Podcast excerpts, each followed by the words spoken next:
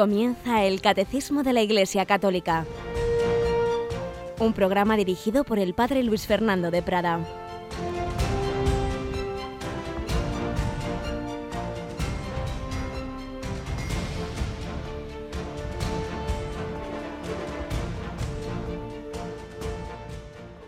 Alabados sean Jesús, María y José. Muy buenos días, queridos amigos, querida familia de Radio María. Aquí estamos un día más y hoy en este 23 de julio celebramos una de las copatronas de los copatronos de Europa.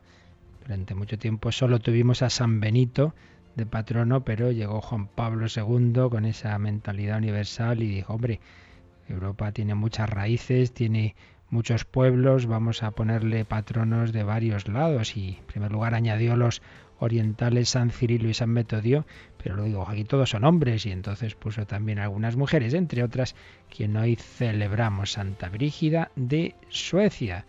Y es que en efecto Europa lo es de norte a sur, de este a oeste.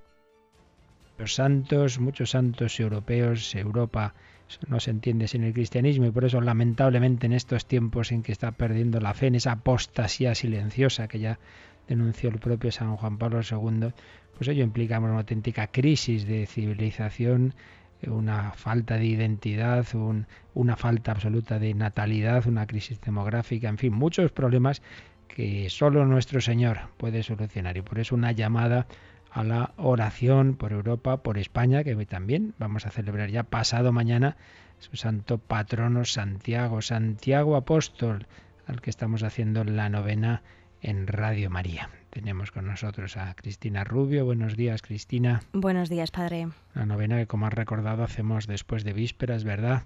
Sí. A las ocho menos cuarto de la tarde y en la que debemos todos pedir mucho a Santiago por por España, un, patrono que tenemos que fue el primer apóstol mártir. Así que alguien que conoció a Jesús y que dio la vida por él. Pues nada, vamos a pedir la intercesión de todos estos santos y que nos ayuden a nosotros en la tarea que estamos ahora en el catecismo, que es que conozcamos a Jesús y que ese conocimiento nos lleve a un amor y a un seguimiento. Pues vamos adelante, pero como siempre una primera reflexión para este día de hoy.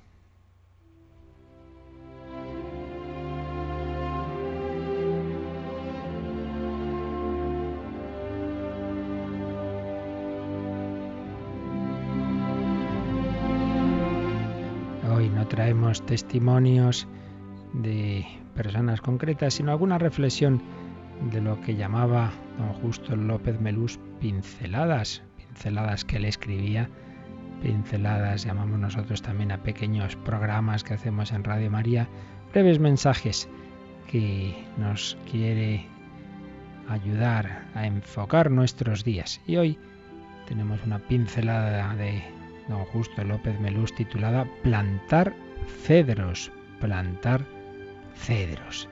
Hoy es siempre todavía, decía el poeta. Así se hacía despertar un noble por su criado. Despiértese, señor conde, que hoy tiene grandes cosas que hacer. Despiértese, que hoy tiene grandes cosas que hacer. Y Gabriela Mistral afirmaba, qué triste sería el mundo si todo él estuviera hecho ya si no hubiera un rosal que plantar y una tarea que emprender. Y aunque mañana fuera el fin del mundo, yo seguiría plantando manzanos en el día de hoy. Todo nos está llamando a colaborar en esa tarea que Dios ha encomendado a los hombres de perfeccionar el mundo. Hoy también tú, querido oyente, tienes grandes cosas que hacer aunque aparentemente sean pequeñas, sean rutinarias, todo hecho con amor, todo hecho para alegrar al prójimo, todo hecho para hacer a los demás el mundo más feliz, pues es algo de gran valor. Y seguía diciendo don Justo, quedó el bosque devastado por el fuego. El alcalde convocó a todo el pueblo. Debemos replantar los cedros. Un vecino exclamó, ¿los cedros? Pero si tardan dos mil años en crecer, entonces, replicó el alcalde, tenemos que empezar inmediatamente. No hay ni un minuto que perder. Claro que sí, aunque lo que tengamos que hacer de fruto muy a largo plazo, hay que hacerlo y hay que empezarlo ya, hay que empezarlo cuanto antes. Pues bien, estas reflexiones que valen a un nivel, digamos, humano, grandes cosas que hacer, esos cedros que hay que replantar, pues mucho más a un nivel sobrenatural. El Señor nos llama a colaborar con Él en la redención del mundo. Jesús no hace las cosas solo, nos envía a todos, envía a sus apóstoles, envía a sus discípulos y hoy cuenta contigo. El Señor cuenta con cada uno de nosotros en el puesto en que nos ha marcado, que nos ha llamado por la vocación de cada uno. Hoy, hoy, este día, no vas a vivirlo más que hoy. No va a existir más en toda la historia este día de hoy. Y este día de hoy el Señor cuenta contigo para hacer más feliz la vida de los demás, para hablar de Cristo, para sembrar semillas de palabra de Dios. Quizá una simple sonrisa, como a veces la única predicación misioneros en tierras difíciles en que a veces ni siquiera tienen pueden hablar de, explícitamente de Cristo, como en algunos países en que solo pueden hacer una labor social, pero esa sonrisa de esa misionera de la caridad, de ese misionero que está atendiendo a un enfermo, es ya una evangelización. Es esa sonrisa que es reflejo del amor de Dios. Hay que sembrar, aunque tarde dos mil años en crecer, como tantas veces ha ocurrido, ha llegado el cristianismo a un país hasta que ha arraigado, han tardado generaciones, ya han muerto muchos, ya ha habido muchos mártires, pero si el grano de trigo cae en tierra y muere, dará fruto abundante. Hay mucho que hacer. Hoy es un día para que tú también siembres las semillas de bondad, de bien, de palabra de Dios, de presencia y testimonio de Cristo que el Señor te encomienda.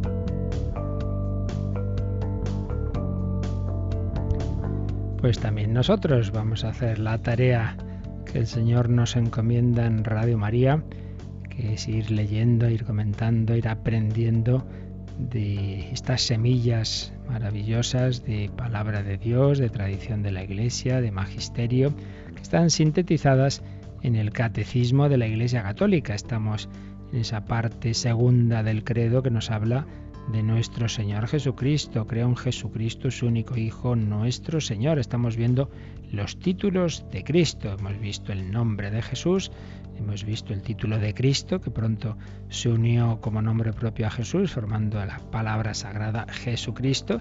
Y estamos terminando de ver el apartado sobre Jesús como Hijo único de Dios. Creo en Jesucristo, su único Hijo, nuestro Señor, Hijo único de Dios.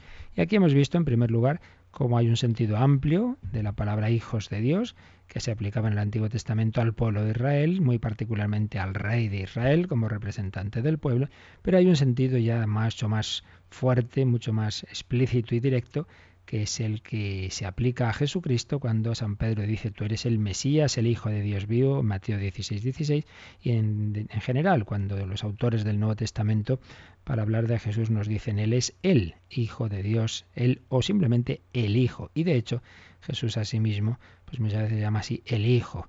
Nadie conoce al Padre sino el Hijo, nadie conoce al Hijo sino el Padre y aquel a quien el Hijo se lo quiera revelar. Por tanto, un sentido trascendente, un sentido fuerte de la palabra el Hijo de Dios, que es el sentido que definitivamente al, acabar la vida de Jesús en, en el Sanedrín, en el juicio ante el Sanedrín, pues es por lo que en definitiva es condenado, no simplemente porque diga que es el Mesías, eh, el Hijo de Dios en ese sentido amplio del rey descendiente de David, el Mesías, no, no, sino en un sentido trascendente. Eres el Hijo de Dios, tú lo has dicho, y desde ahora veréis al Hijo del Hombre, expresión que ya vimos también que Jesús empleaba para designarse a sí mismo. Lo veréis a la derecha del poder, lo veréis venir entre las nubes del cielo, diversas expresiones que hablaban de ese sentido trascendente y divino. Estuvimos viendo diversos textos, distintas formas de en que se va expresando en todo el Nuevo Testamento de manera explícita o implícita esa divinidad de Jesucristo al ponerse él por encima de la ley. La ley es lo más sagrado para el israelita y la ley solo puede venir de Dios y por tanto estar por encima de la ley es ponerse a ese nivel divino, por encima del templo, destruir este templo en tres días, lo reedificaré, el templo era su propio cuerpo, Sí, por encima del templo solo está Dios, es el cuerpo de Cristo, porque en él habita corporalmente la divinidad, que dice San Pablo en una de sus cartas, por encima del sábado, sábado es el día de Yahvé, etcétera, etcétera, etcétera. Jesús fue manifestando esa su el título Hijo de Dios no, es, no tiene un sentido amplio, genérico, que nos vale también a nosotros o que valía para, para el rey de Israel o para el Mesías, sino este sentido fuerte. Pero vamos a ver en los dos números que nos quedan de explicación de este título, que es, en primer lugar, el primer número nos va a hablar de cómo es eh, el propio Dios Padre el que nos va a presentar a su Hijo, el que va públicamente a decir, este es mi Hijo amado ya no es, son los demás que le llaman así, ya no es simplemente Jesús que se llama a sí mismo, sino que es el Padre. Y esto es lo que nos va a plantear Cristina, el número Super Capicúa 444. Así que leemos este 444. Los evangelios narran en dos momentos solemnes el bautismo y la transfiguración de Cristo, que la voz del Padre lo designa como su Hijo amado Jesús se designa a sí mismo como el Hijo único de Dios y afirma mediante este título su preexistencia eterna. Pide la fe en el nombre del Hijo único de Dios. Esta confesión cristiana aparece ya en la exclamación del centurión delante de Jesús en la cruz.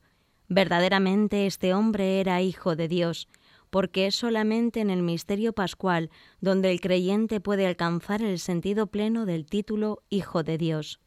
Así pues, es un número este que nos dice bastantes cosas, pero la primera de todas es que hay dos momentos solemnes en que la voz del Padre nos va a presentar a su Hijo y lo va a designar como su Hijo amado.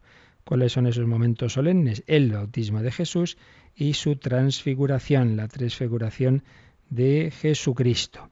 En ambos momentos está esa voz, esa voz que viene del cielo. Fijaos que el bautismo es la escena previa a la vida pública y la transfiguración es un poquito también antes del misterio pascual, de la pasión, muerte y resurrección, antes de, esos momentos, de, bueno, en primer lugar de esa etapa de la vida pública y luego de la culminación de la misión de Jesús en el misterio pascual, va a haber este, estos prólogos muy semejantes ambos de manifestación eh, de, una teofanía de la Santísima Trinidad, que esto ya lo vimos cuando hablamos de la Santísima Trinidad, y también de, que vamos a escuchar la voz del Padre que nos va a hablar de su Hijo. Vamos a leer de los números marginales que aquí se nos señalan el 536 que nos desarrolla un poquito cómo fue ese bautismo de Jesús. 536. El bautismo de Jesús es, por su parte, la aceptación y la inauguración de su misión de siervo doliente se deja contar entre los pecadores, es ya el Cordero de Dios que quita el pecado del mundo, anticipa ya el bautismo de su muerte sangrienta, viene ya a cumplir toda justicia, es decir, se somete enteramente a la voluntad de su Padre, por amor acepta el bautismo de muerte para la remisión de nuestros pecados. A esta aceptación responde la voz del Padre que pone toda su complacencia en su Hijo, el espíritu que Jesús posee en plenitud desde su concepción viene a posarse sobre él. De él manará este espíritu para toda la humanidad. En su bautismo se abrieron los cielos que el pecado de Adán había cerrado, y las aguas fueron santificadas por el descenso de Jesús y del Espíritu, como preludio de una nueva de la nueva creación. Número amplio que ya comentaremos en su momento cuando lleguemos a este a los misterios de la vida de Cristo, a este misterio del bautismo, pero que la verdad es que es precioso como aquí el catecismo sintetiza muchos aspectos, ¿no? Como es el siervo de Yahvé que lleva sobre sí nuestros pecados. Fijaos que Jesús se puso ahí en la fila de los pecadores como uno más. Todos aquellos que acudían a la predicación de Juan Bautista y que pedían ser bautizados como signo de penitencia, como signo de, de buscar una renovación, pues ahí se pone Jesús como uno más, se deja contar entre los pecadores, es el Cordero de Dios que quita el pecado del mundo, así lo va a llamar Juan Bautista y fijaos que así lo llamamos en la Santa Misa. Jesús es el Cordero que es inocente, pero que lleva sobre sí nuestros pecados. Entonces Él carga con nuestros pecados, es el representante de toda la humanidad y quiere enterrar en esa agua del Jordán todos esos pecados para que renazcamos a una vida nueva. En fin, esto ya, y digo, ya lo veremos, pero ahora aquí lo que nos interesa es que qué ocurrió en esa, en ese, al salir Jesús del bautismo, pues que se oyó la voz del Padre. Y lo mismo va a pasar en la transfiguración. Este es mi Hijo el amado. Por ello, podemos decir, siguiendo al gran teólogo que fue el padre Jean Galot, que ambas escenas una presentación de Jesús desde arriba, una presentación desde el cielo, desde lo alto. ¿Quién es este? Pues mira, ese que veis ahí, que aparentemente un hombre más, este es mi Hijo el amado, una voz celeste que proclama la filiación divina de Jesús. Según en el bautismo, según Marcos y Lucas, tú eres mi Hijo predilecto, en ti me he complacido. En Mateo se dirigiría la voz a los testigos, este es mi Hijo predilecto, en quien me he complacido. En la transfiguración la palabra se dirige a los discípulos, este es mi Hijo predilecto, escuchadlo, escuchadlo. El Padre nos dice quién es y qué tenemos que hacer, escucharlo. Este es mi Hijo amado, mi Hijo predilecto, escuchadlo. No busquéis más si ya está ahí todo, dirá San Juan de la Cruz, que por cierto, eh, el padre Pozo, que en paz descanse, pues hacía una, una, relación entre este consejo del Padre Eterno, este es mi Hijo amado, escuchadlo, y lo que la Virgen María dirá en Caná eh, a, los, a los criados, haced lo que Él os diga. El Padre nos dice, escuchad a mi Hijo, y la Virgen también nos dice, escuchadle y haced lo que Él os diga. El Padre y la Madre de Jesús, el Padre Eterno y la Madre, la Virgen María de Jesús, nos dan el mismo consejo, que escuchemos a Jesús, que le hagamos caso. Pues aquí la voz es la voz de Dios. Fijaos, ya Dios ya ha terminado la preparación del Antiguo Testamento, ya no envía a otros profetas a los que inspira lo que tienen que decir, sino que habla Él directamente. Dios Padre en persona toma la palabra, toma la palabra. Es la revelación última y definitiva. Esa voz que viene del cielo es la voz del Padre. Y el Padre Galot, estudiando el texto y, como siempre, pues viendo un poco todo su contexto, etcétera, veía aquí que, había tres tipos de alusiones implícitas, tres figuras proféticas se dan cita en, estas escenas del bautismo y de la transfiguración. La del rey mesiánico, eh, que ya veíamos, ese salmo segundo, esa entronización, tú eres es mi hijo, el rey mesiánico, el siervo del, profeta Isaías, Isaías 42.1, y está también la figura de Isaac, aquel al que Abraham iba a sacrificar por ese mandato de Dios, que luego no quería que muriera, pero que estuvo dispuesto a sacrificarlo. Tres figuras que están implícitas aquí. Tú eres mi hijo, tú eres mi hijo. En ti me he complacido, el siervo de Isaías 42. Uno, he aquí a mi siervo, y la figura de Isaac, el hijo predilecto. No es por ello una simple filiación adoptiva. La relación entre Jesús y, y, Dios es semejante a la existente entre Isaac y Abraham, es decir, una filiación basada en la generación natural, no mera adopción jurídica, no, no, generación natural, y que implica la posesión de la misma naturaleza. Isaac tiene la misma naturaleza humana que su padre Abraham. Pues bien, Jesús tiene la misma naturaleza divina que su Padre eterno.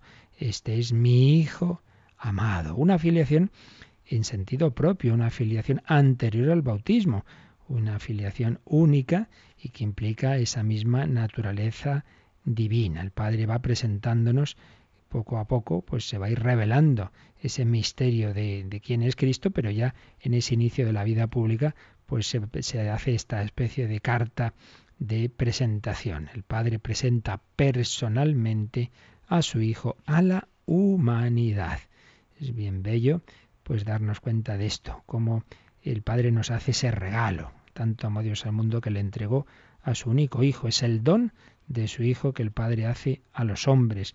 Es la revelación definitiva de la que Él mismo es el primer responsable. Por tanto, podemos hablar de una cristología desde arriba, porque es el mismo Padre, repito, el que nos presenta a Jesús. Pero luego, este número del catecismo va a añadir que Jesús se designa a sí mismo como el Hijo único de Dios.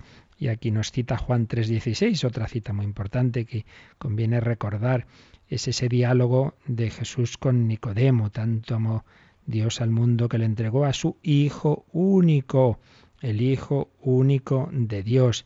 También se nos cita el discurso del buen pastor en Juan 10:36 eh, como también se pide la fe en el nombre del Hijo único de Dios, Juan 3:18, de nuevo el diálogo con Nicodemo. Y también el catecismo hace alusión a cómo eh, el Evangelio de San Marcos, cuando Jesús muere, entonces el centurión dice, verdaderamente este hombre era hijo de Dios, Marcos 15, 39. Y añade el catecismo que precisamente es en el misterio pascual en la muerte de Jesús y su resurrección, donde el creyente puede alcanzar el sentido pleno del título Hijo de Dios. Y es que el Evangelio de San Marcos, señalan los especialistas, es precisamente el Evangelio del Hijo y está estructurado, está estructurado en dos partes que van mostrando eh, a Jesús primero como Mesías y segundo como Hijo de Dios. El Evangelio de San Marcos he dicho Evangelio del Hijo, quería decir Evangelio del misterio, del misterio, porque en él, en este Evangelio, Jesús se va, a ir revelando su misterio divino, pero lo va a hacer, digamos, de una manera humana y está estructurado, ya digo, pues para desarrollar, para mostrar el, cumplimiento del primer versículo del Evangelio, que dice así este Evangelio de San Marcos. Comienzo del Evangelio de Jesucristo, Hijo de Dios. Así empieza. Comienzo del Evangelio de Jesucristo, Hijo de Dios. Pero señalan los autores que podemos ver aquí como dos partes. Una que termina precisamente en esa profesión de fe de Pedro, eh, cuando Jesús pregunta quién dicen los hombres que soy yo. Entonces, según Marcos, Pedro le dijo, tú eres el Mesías. Sabemos que en Mateo dice, tú eres el Mesías, el Hijo de Dios, pero aquí Marcos prefiere dejar en su redacción, en esa respuesta de Pedro, dejar solo la parte del Mesías como, digamos, en su catequesis, su manera de ordenar el Evangelio, dice, bueno, aquí hemos explicado, hemos ido viendo que Jesús es el Mesías. Y a partir de aquí, ya esto era en el capítulo 8, versículo 29, a partir de aquí vamos a mostrar que es el Hijo de Dios. Y si la primera parte termina con esa profesión de fe de Pedro, la segunda la de la pasión, luego vendrá la resurrección, por supuesto, pero la parte de la pasión va a terminar precisamente con esa profesión de fe que hemos dicho del centurión, capítulo 15, versículo 39. El centurión que estaba enfrente al ver cómo había expirado, dijo, verdaderamente, este hombre era hijo de Dios. Entonces es, digamos, la manera catequética en que San Marcos va mostrando el misterio de Jesús. Jesús, este hombre que hacía todos estos hechos y milagros, él cuenta muchos de los milagros de Jesús, era el Mesías, eh, así lo, muestra en, en, esa primera parte de su Evangelio, pero también era el Hijo de Dios y el propio centurión romano así lo reconoce viendo cómo había muerto. Es el Evangelio de Marcos, el Evangelio del misterio. Podemos aprovechar por ello para decir dos palabras sobre cómo cada evangelista nos muestra a Jesús y nos va mostrando ese misterio de Cristo. Siempre hay que mostrar en definitiva lo mismo, a saber que es el Hijo eterno de Dios, Dios, Dios de Dios, luz de luz como el Padre, hecho hombre y que es nuestro redentor. Bueno, pues estas verdades cada evangelista las va a mostrar de una forma, porque eh, el misterio de, Cristo es eh, inextinguible y siempre se puede enfocar de una forma, de otra. Son tantos los matices como también hay tantas congregaciones religiosas porque cada una, digamos, refleja un aspecto del, del misterio y de la obra de Jesucristo. Pues bien, cada evangelista tiene su perspectiva propia, ordena los materiales que tenían, pues todas las notas, todas las tradiciones de la predicación, de los hechos de Jesús, cada uno lo ordena a su manera todos para mostrarnos en definitiva lo mismo, pero cada uno acentuando unos aspectos, porque también dependían de a quién se dirigían. Si Mateo se dirige a los judíos, pues va a insistir en aspectos que les conviene tener más en cuenta a los judíos, mientras que si Lucas se refiere a los paganos, pues, pues lo tiene eso en cuenta, y Juan tiene más una mayor perspectiva, más tiempo, ha profundizado más en el misterio de Cristo, y pues, de ahí vienen esas diferencias entre los evangelistas que todos coinciden en lo esencial, pero cada uno expresa el, misterio de Cristo de una manera. Pues vamos a ver rápidamente, siguiendo de nuevo al Padre Galot, las notas y características de la presentación de Jesús en cada uno de los evangelistas. Marcos, como decíamos, es el Evangelio del misterio. ¿En qué sentido? Pues que nos va a mostrar cómo el misterio divino de Cristo se manifiesta en lo humano, en sus condiciones humanas, en sus sentimientos humanos. Marcos va a ser muy detallista de las relaciones humanas de Jesús. Y va a decir frases, podemos decir así un poco como de doble sentido, un poquito como con trampa, no, no, en el mal sentido, sino en el sentido de que son como signos abiertos a una, a una interpretación más profunda. Por ejemplo, cuando al principio de la vida pública Jesús se ha, madrugado, se ha levantado muy tempranito, se ha ido a un lugar solitario a orar, entonces va Simón y sus compañeros y lo buscan y le dicen, oye, pero que te están buscando, te has ido del pueblo y te están buscando. Entonces Jesús dice, vayamos a otra parte, a los pueblos vecinos, para que también allí predique, pues para eso he salido. Marcos 1.38, he salido, he salido de dónde? ¿De dónde ha salido Jesús? Bueno, aparentemente diríamos de Cafarnaún, que es a lo que se refieren, ¿no? Los apóstoles. Dice, oye, vuelve a Cafarnaún, no, para eso he salido. Pero no, no, dice simplemente he salido. Y entonces está implícito, he salido de Dios, para eso he venido, para predicar a todos los pueblos, no solo en Cafarnaún. Y de hecho en la versión de Lucas eh, dirá, para esto he sido enviado. He sido enviado por el Padre, claro. Entonces Marcos nos manifiesta ese misterio de que Jesús es enviado por el Padre, pero de una manera humana. También insiste mucho, Marcos nos muestra mucho los sentimientos humanos de Jesús, con un sentido de revelación. Por ejemplo, la reacción de Jesús en Marcos 3.5, viendo la dureza de sus corazones, los miró con ira, con ira, caray, esto puede resultar sorprendente. Eh, y Jesús va a realizar una, una curación. Eh, pero ¿qué quiere decir eso de la ira? Pues es una expresión humana de lo que en el Antiguo Testamento era la ira de Dios, la cólera de Dios, una expresión que a nosotros nos resulta extraña, pero que indica eso, que a Dios no le da igual nuestro pecado y nuestra dureza de corazón, que al Señor eso le, le, duele y, y, que no es indiferente a ello. Entonces, eh, Marcos pues ve esa, esa tristeza compasiva de Jesús, porque de hecho va a ejercitar su misericordia, va a hacer una curación a pesar de esa hostilidad que ya empezaba a encontrar Jesús.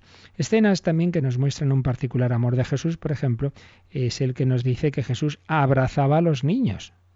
Mateo dirá que les imponía las manos. No, no, Marcos dice que los abraza. Marcos 10, 16, un gesto de afecto que hace pensar en la predilección divina por los pequeños y revela la fuerza de su amor. Y también Marcos es el que nos dice que a ese que llamamos el joven rico Jesús, fijando en él su mirada, lo amó. Un tipo de, de amor divino que se manifestó en la mirada humana de Cristo. Por tanto, Marcos resalta mucho que lo que es divino en Jesús tiene esa expresión tan, tan humana, ¿no? De, de los gestos, de, del afecto, de los sentimientos. También, eh, cuando elige a los apóstoles, eh, Marcos usa una acción, perdón, un término un poco crudo. Dice, los hizo doce, los hizo, los, es como hablar de la nueva creación que da origen a la Iglesia, al misterio de la acción divina creadora. Dios ha creado el mundo, pues ahora Dios en Cristo crea al nuevo pueblo de Dios que es la Iglesia. También señala Galot la respuesta de Jesús a la solemne pregunta de Caifás de tú eres el, Mesías, el Hijo de Dios, responde sin más, yo soy, yo soy, ego y mí en griego, yo soy. Es, por un lado podemos decir, bueno, es como cuando uno llama a la puerta, ¿quién eres? Soy yo. No, no, no. Aquí está el misterio del nombre de Dios, el yo soy, yo soy el que soy. Es de nuevo una expresión que podía entenderse en un sentido meramente humano, pero que tiene un trasfondo mucho más fuerte. Y luego, lo que acabamos de ver, de que al morir Jesús, al expirar, ese momento de la muerte en que la debilidad humana alcanza su punto culminante, pues es precisamente la cúspide de la revelación. Es cuando el centurión dice, verdaderamente este hombre era hijo de Dios. Por ello vemos que para Marcos el hijo de Dios es un hombre. El centurión lo ha reconocido, ha reconocido esa afiliación, pero precisamente al constatar ese modo humano de morir, un modo filial, confiado en el Padre. Definitiva, el misterio de la persona divina de Jesús Marcos es consecuencia de la manifestación de lo divino en lo humano. Un misterio con el que se van encontrando los discípulos. Cuando, por ejemplo, calma la tempestad, se preguntan, ¿quién es este? Que hasta el viento y el mar le obedecen. Un asombro de los discípulos, muy subrayado por Marcos, que pone de relieve la grandeza del misterio, el misterio de Dios en Cristo, un misterio único que se hace presente en la persona de Jesús. Por ello, concluye el padre Galot, que se ha reconocido en este Evangelio de Marcos una fe en la divinidad de Jesús no menos completa que la que va a manifestar el Evangelio de Juan. Juan lo hace de una manera como más explícita, pero, está lo, dicho lo mismo de una manera implícita y como más misteriosa en Marcos. Dios, eh, Marcos ha comprendido que Dios se revela como misterio por su misma trascendencia. El misterio, más que enunciar la identidad divina, la implica. Y por otro lado, Marcos se ha dado cuenta de que no hay en Jesús oposición alguna entre lo divino y lo humano. Al revés, todo lo humano, como hemos visto estos ejemplos, todo lo humano manifiesta su misterio divino. Marcos, el Evangelio del misterio, en que acciones aparentemente sencillas y humanas están haciéndonos ver que detrás hay misterio, que detrás está el Hijo de Dios. Pues vamos a pedir al Hijo de Dios, a Jesús, que es hombre, Dios y hombre verdadero, como hombre tiene una humanidad, tiene un cuerpo, tiene un alma, tiene unos sentimientos que realmente nos unamos a Él y que así nos santifiquemos, alma y cuerpo de Cristo, santifícame.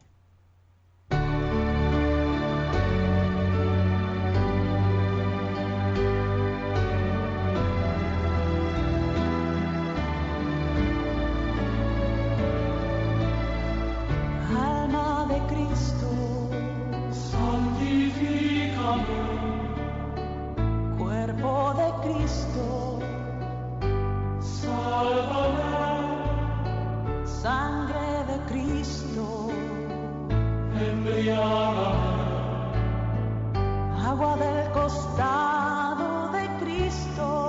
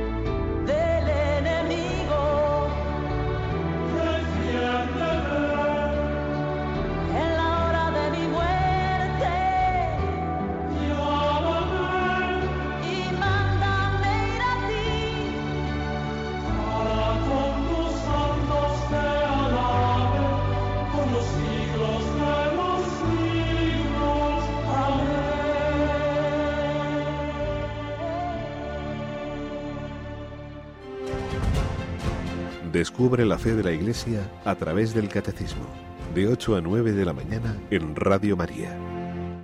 El Evangelio de San Marcos nos presenta a Jesús en esa clave del misterio y, vamos a ver los otros tres evangelistas cómo lo presentan, pero lo, lo haremos después de leer el número siguiente, el 445, ya para acabar estos números que nos hablan del título de Jesús como Hijo de Dios. 445.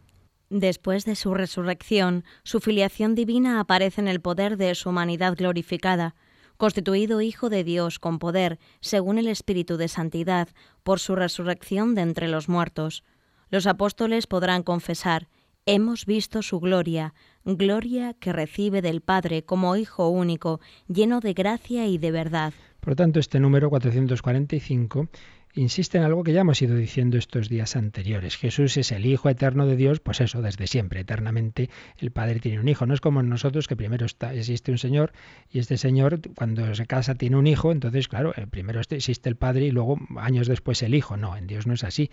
En Dios es simultáneo. Eternamente el Padre, si es Padre, es eternamente Padre porque eternamente tiene un hijo. Eternamente está engendrando a su Hijo porque por un camino material, evidentemente, sino que el Espíritu infinito, el Espíritu divino, eternamente produce, genera, engendra una imagen de sí mismo, una imagen que es su Hijo eterno. Esto lo vimos cuando explicamos la, Trinidad, eternamente el Padre está engendrando al Hijo. Y ese Hijo, eso sí, es en un momento de la historia cuando se hace hombre.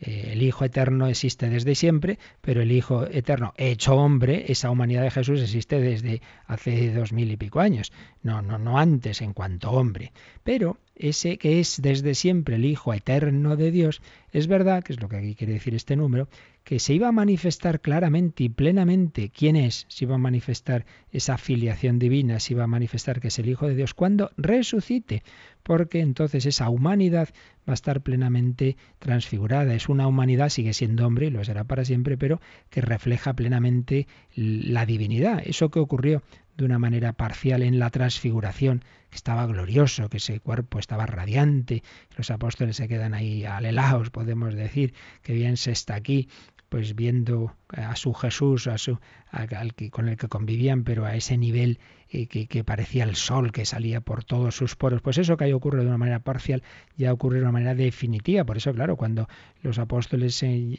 les manifiesta a Jesús resucitado como a Tomás, pues ya no hay, ya no hay dudas que valgan, Señor mío y Dios mío. Y por eso es ya una vez resucitado cuando no hay ninguna duda de la filiación divina, de quién es, de que es el Hijo de Dios. Y entonces hay expresiones en el Nuevo Testamento que nos pueden despistar un poco, como esta que pone aquí el Catecismo de San Pablo, Romanos 1.4. Constituido Hijo de Dios con poder por su resurrección de entre los muertos. Digo que nos pueden despistar porque podría parecer, podríamos entender que ha sido hecho hijo de Dios al resucitar. No, no, es hijo de Dios desde siempre, pero se manifiesta, ¿quién es? Se manifiesta esa filiación divina, se manifiesta en su humanidad cuando esa humanidad es glorificada, cuando esa humanidad no está ya como la de un hombre cualquiera o un hombre que está en la cruz, sino como una humanidad gloriosa, divinizada, una humanidad que es capaz de, bueno, las propiedades del cuerpo glorioso, ¿verdad? De estar en cualquier sitio, de presentarse en medio de la habitación del cenáculo sin llamar a la puerta, pues ahí ya como que no hay ninguna duda. San Ignacio de Loyola dice que en la pasión la divinidad se esconde y en cambio en la resurrección se manifiesta de una manera eh, descarada, de una manera plena. Entonces es hijo de Dios desde siempre, pero eso se manifiesta en su humanidad glorificada por la resurrección. Vamos a ver cómo lo desarrolla esto. El mismo catecismo aquí cita al margen el número 653, 653, cuando nos hablará el catecismo de la resurrección de Cristo, y esto que aquí hemos dicho lo explica este número. Vamos a leerlo. La verdad de la divinidad de Jesús es confirmada por su resurrección. Él había dicho, cuando hayáis levantado al Hijo del Hombre, entonces sabréis que yo soy. La resurrección del crucificado demostró que verdaderamente Él era yo soy, el Hijo de Dios y Dios mismo. San Pablo pudo decir a los judíos, la promesa hecha a los padres, Dios la ha cumplido en nosotros al resucitar a Jesús, como está escrito en el Salmo primero, Hijo mío, eres tú, yo te he engendrado hoy. La resurrección de Cristo está estrechamente unida al misterio de la encarnación del Hijo de Dios. Es su plenitud según el designio eterno de Dios. Así pues, es la plenitud, la, plenitud de esa encarnación. Dios, ese Hijo de Dios eterno, se ha hecho hombre, pero ha, tomado una humanidad frágil, débil, pero cuando resucita esa humanidad frágil y débil, manifiesta ahora y así pues plenamente la divinidad de, quién es la persona que lleva esa humanidad. Era desde siempre el Hijo de Dios, pero eh, queda claro ya una vez que resucita. Por eso dice aquí el catecismo que la resurrección del crucificado demostró que verdaderamente él, él era lo que había afirmado, el yo soy, ese término del nombre divino, yo soy el Hijo de Dios y Dios mismo. No es que empiece a ser Hijo de Dios en la resurrección, como puede parecer en esta frase del Salmo que cita eh, aquí San Pablo en los Hechos de los Apóstoles, como trae a colación el Catecismo, Hijo mío eres tú, yo te he engendrado hoy, sino que es, el, Hijo eterno de siempre, pero que en ese, en ese momento de la resurrección es cuando esa humanidad eh, refleja de una manera plena la divinidad que siempre estaba ahí persona de Cristo. Ya veremos más adelante, cuando veamos cómo la Iglesia ha expresado el misterio de Cristo, pues esos términos de persona y naturaleza. Es una persona, un único yo, el yo divino eh, del Hijo de Dios, pero dos naturalezas, la divina y la humana. En la, la humana, eh, eh, el, Hijo de Dios ha sufrido y ha muerto. Y eso es así, porque se ha hecho verdaderamente hombre, pero esa naturaleza humana queda glorificada en la resurrección. Así pues, es el Hijo de Dios desde siempre, pero esa filiación divina aparece en el poder de su humanidad glorificada por la resurrección. Esto es pues lo que nos dice el número 445, el último número que trata de Mesías como hijo de Dios. Pero vamos a seguir recogiendo muy, muy resumidamente estas indicaciones eh, que son muy bonitas de cómo cada evangelista nos presenta este misterio de Cristo. Hemos visto eh, Marcos, el Evangelio del Misterio, nos muestra la divinidad de Jesús en gestos humanos. Mateo, Mateo se dirige a los, a los eh, judíos que se convierten al cristianismo, a los cristianos que provienen de ese mundo judaico. Entonces, claro, su insistencia sobre todo es en hacer ver que en Jesús se cumple todo lo que estaba anunciado en el Antiguo Testamento, que, que es el rey mesiánico. Por ello, Mateo se le suele señalar, y así lo hace el padre Galot, como el Evangelio del reino, del rey mesiánico. Jesús es el rey mesiánico, Jesús es el hijo de David. Fijaos que ya al principio la genealogía que nos presenta eh, Mateo de Jesús, pues insiste en eso, en, en cómo es, es, el hijo de ese pueblo de Israel, cómo en él se cumplen las promesas, como es el hijo de David. Pero también está tan claro o más que, en Marcos, que, que, siendo hombre y siendo el Mesías, por otro lado tiene un, mesianismo trascendente y eso ya lo vemos incluso ya para empezar en la concepción de Jesús. Jesús no es concebido al modo humano ordinario, sino una concepción virginal, virginal. Esa concepción virginal por obra del Espíritu Santo nos indica que el origen de Cristo está en lo alto, está en el cielo.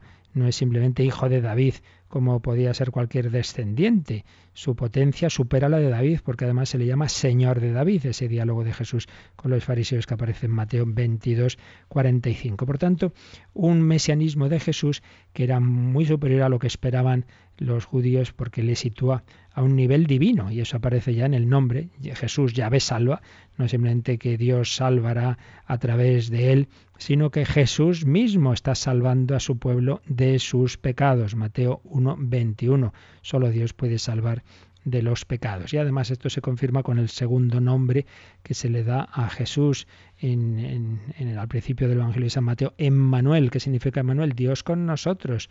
Dios con nosotros. Un Mesías de origen divino, concebido por obra del Espíritu Santo, que es nuestro Salvador, que es Dios con nosotros, que nos va a juzgar. El juicio será llevado a cabo por el Hijo del Hombre que aparecerá como Rey. Mateo 25, el famoso capítulo 25 de San Mateo sobre el juicio final. ¿Quién puede juzgar a los hombres más que Dios? Pero Dios hecho hombre, el Hijo del Hombre, este Rey que tiene el poder del juicio universal, no puede ser más que un Rey divino. Y si Marcos pues ha acentuado unos aspectos humanos más de tipo interior, como los sentimientos de Jesús, Mateo pues va a resaltar manifestaciones externas del poder divino de Jesús, va a acentuar los aspectos milagrosos de Cristo, va a fijarse en la realeza de Jesús desde un punto de vista más externo, pues en una línea más tradicional del mesianismo judío. Un poder que ejercita sobre el reino de los cielos. Jesús es el instaurador del reino. Se nos va a hablar de ese banquete que ha preparado el rey para las bodas de su hijo. Un rey que es legislador soberano. El Sermón del Monte, el capítulo 5 y siguientes de San Mateo. Se os ha dicho, pero yo os digo. ¿Quién había dicho? Dios, pero yo os digo. Caray, se está poniendo al nivel de Dios, claro, es que lo es. Legislador soberano, un Mesías divino, que tiene que hace una reivindicación absolutamente audaz de la autoridad divina, por eso se sorprendían los oyentes. Una reivindicación que se manifiesta también instituyendo la Iglesia, pues así como Yahvé había formado el pueblo judío, con doce tribus, Jesús funda un nuevo pueblo con doce apóstoles, edifica su iglesia y da las llaves del reino a quien él quiere, a San Pedro. Se comporta como Señor absoluto del reino y así lo va a decir al final del Evangelio, Mateo 28, 18, se me ha dado pleno poder en el cielo y en la tierra. El hombre Cristo Jesús, el Mesías, ha recibido del Padre pleno poder en el cielo y en la tierra, porque ese hombre es Dios también. Es, pero es hijo, claro. Entonces siempre tiene esa referencia al Padre. Se me ha dado el Padre, me ha dado pleno poder en el cielo y en la tierra. Y comunica tal poder a sus discípulos y les va a acompañar. Garantiza su presencia constante, como ya había prometido al pueblo que iba a ir siempre con él tú serás mi pueblo, pues Jesús dirá, sabed que yo estoy con vosotros todos los días hasta el fin del mundo. En definitiva, Mateo nos presenta cómo Jesús eh, ocupa el puesto de Dios en el nuevo pueblo de Dios. Es el Evangelio del Reino, un Mesías divino, solo un ser divino ha podido establecer el reino de Dios con la soberanía de fundador y legislador que se manifiesta en el Evangelio de San Mateo que se manifiesta en Jesucristo. Solo Dios en persona puede establecer su reino y eso se realiza de una manera insospechada ahora. No va a ser un Mesías meramente humano, ni va a ser un mesianismo sin Mesías, sino que va a ser un mesianismo en el que el rey mesiánico es hombre, pero también es Dios. Qué bonita esta, esta síntesis del Evangelio, de la presentación que San Mateo hace de la figura mesiánica de Jesús tal como la sintetiza el padre Galot. Marcos, Evangelio del Misterio, Mateo, Evangelio del Reino, Lucas, Evangelio del Señor. Si, a Mateo le gustan los términos de Mesías, de Hijo de David, Lucas es el que más, si os fijáis un poquito, cuando oímos el Evangelio lo leemos, el que más dice el Señor, dijo el Señor, eh, usa más el término el Señor, que era el que usaban ya los cristianos, pues primeros cristianos, ya después de la resurrección, pues ya Lucas lo, digamos, lo pone en la vida pública, pues porque ya sabemos quién es ese Jesús, no simplemente es un rabí, es el Señor, es el Evangelio del Señor y también del Espíritu Santo. Lucas acentúa mucho la, la, acción del Espíritu Santo, tanto en su Evangelio como luego en los Hechos de los Apóstoles. Sabéis que son dos obras suyas y así aparece incluso en el prólogo de los Hechos de los Apóstoles, aparece la unidad entre ambas, ambas composiciones, el Evangelio, tercer Evangelio, el Evangelio según San Lucas y los Hechos de los Apóstoles, que vienen a ser también como los Hechos del Espíritu Santo. Lucas acentúa la acción del Espíritu Santo. Y en cuarto lugar, Juan. Juan, pues dice Galot, es el Evangelio del Verbo, del Logos, de la palabra y del Hijo el Hijo, sin más, no simplemente no el Hijo de Dios, sino el Hijo, es donde más veces aparece, ya lo vimos ayer, recordando lo que explicaba el Papa Benedicto XVI en su libro Jesús de Nazaret, como en el Evangelio de San Juan aparece un montón de veces la expresión el Hijo. Evangelio del Verbo y del Hijo. Ciertamente es donde ya de una manera más explícita aparece esa profesión de que el Hijo de Dios es verdadero Dios, pero como hemos visto de otras formas, está lo mismo, todos los evangelistas. Entonces nos quedaría Mm, decir con un poquitín más de detalle, explicar exponer el Evangelio de Lucas y de Juan como manifiestan a Cristo, pero como se nos ha ido ya el tiempo, pues lo dejaremos para el próximo día y así estos últimos minutos, como siempre, pues para asimilar un poco lo que hemos visto y también para si queréis cualquier duda, cualquier pregunta, pues podéis ahora dirigírnoslas en la manera en que se nos va a recordar. Participa en el programa con tus preguntas y dudas. Llama al 91 153 8550. También puedes hacerlo escribiendo al mail catecismo arroba radiomaria.es. Catecismo arroba radiomaria.es.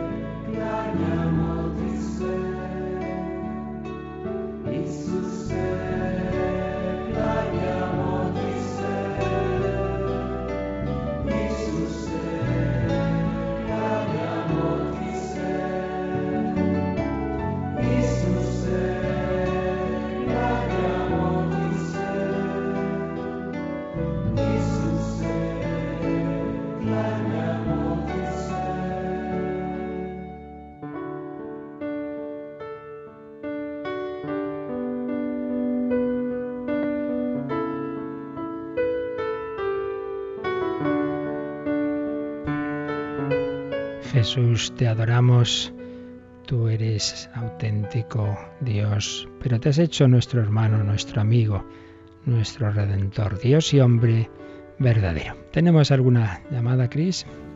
Sí, tenemos una llamada de Manuel desde Sevilla, que bueno, él explicaba cómo entiende la filiación con Dios y dice que él no puede entender que nosotros seamos hijos adoptivos de Dios, sino que más bien somos hijos adoptivos de nuestros padres en la tierra y hijos naturales de Dios, porque no entiende el término adopción en relación con, con el Padre.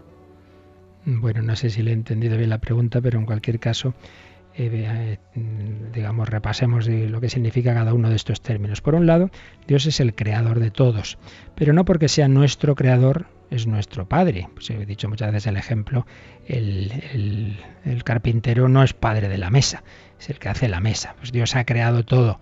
Eh, en cuanto que nos ama y todo es eh, viene de su amor, podemos decir que es nuestro Padre. Hombre, en un sentido muy amplio sí, pero en un sentido estricto, Padre es el que transmite a otros su propia naturaleza.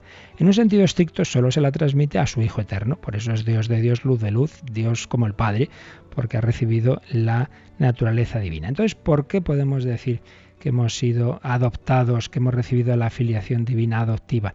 Pues porque no simplemente es un, como la adopción humana, en que es simplemente un tema jurídico, mira, este niño no tiene que ver conmigo, no es, eh, no lleva mi carne, mi sangre para nada, pero pues yo le adopto, es decir, le doy todos los derechos de hijo, de herencia, etcétera, y le trato con el mismo amor, con el mismo cariño, pero claro, no ha recibido mi naturaleza. No, no.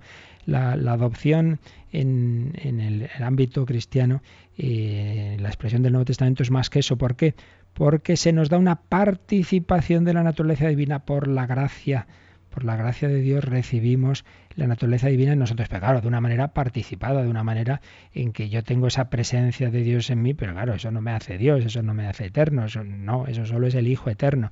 Pero es verdad que es algo ontológico, algo real, no es algo simplemente jurídico, no simplemente es que Dios me mira como sí, sino que me da, me da algo de su propio ser, de su propia vida, me da esa filiación divina, pero adoptiva.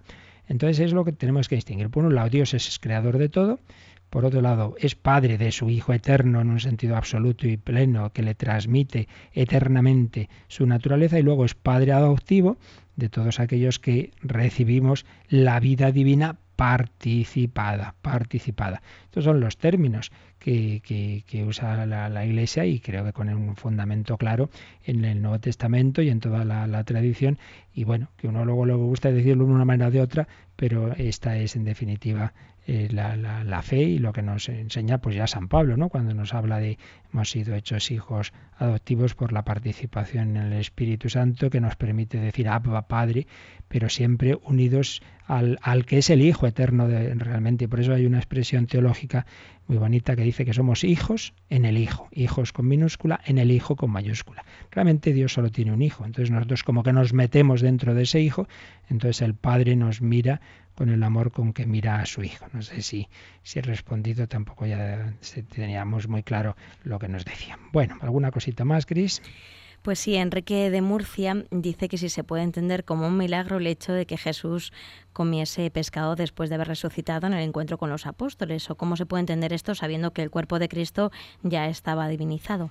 Bueno, la verdad es que no sabría yo responder con mucha certeza. Esto es como tantas cosas que, que no, que tampoco se, digamos, la Iglesia se ha preocupado de, de porque no tiene tampoco mayor trascendencia de, de, afinar ahí los términos. ¿Es milagro? ¿No es milagro? Desde luego es algo que no, desde luego no tiene ninguna necesidad. Pero bueno, no deja de ser un cuerpo, no deja de ser un cuerpo humano.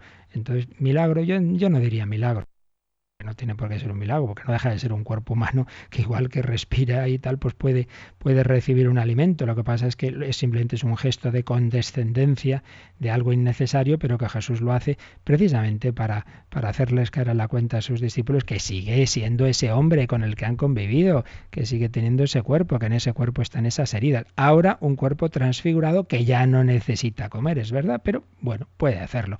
Yo diría que no es milagro, pero en fin, repito que esta es una de tantas cosas que no es ningún dogma de fe, cada uno puede un poco interpretarlo como, como le parezca. Muy bien, pues lo dejamos aquí, seguiremos, eh, nos queda pendiente ver cómo presentan Lucas y Juan ese misterio de Cristo y ya vamos al siguiente título de Cristo, que es el título de Señor, el título definitivo, el nombre sobre todo nombre. Y os recuerdo que os pedimos esa ayudita a los que aún no hayáis enviado la encuesta sobre nuestra programación, bien sea la encuesta en papel que mandamos postalmente o bien que no hayáis entrado en la página web, que entréis por favor y hagáis esa valoración de nuestra programación a través de la página web de Radio María. Pedimos al Señor su bendición. La bendición de Dios Todopoderoso, Padre, Hijo y Espíritu Santo, descienda sobre vosotros. Que paséis un feliz día en el Señor.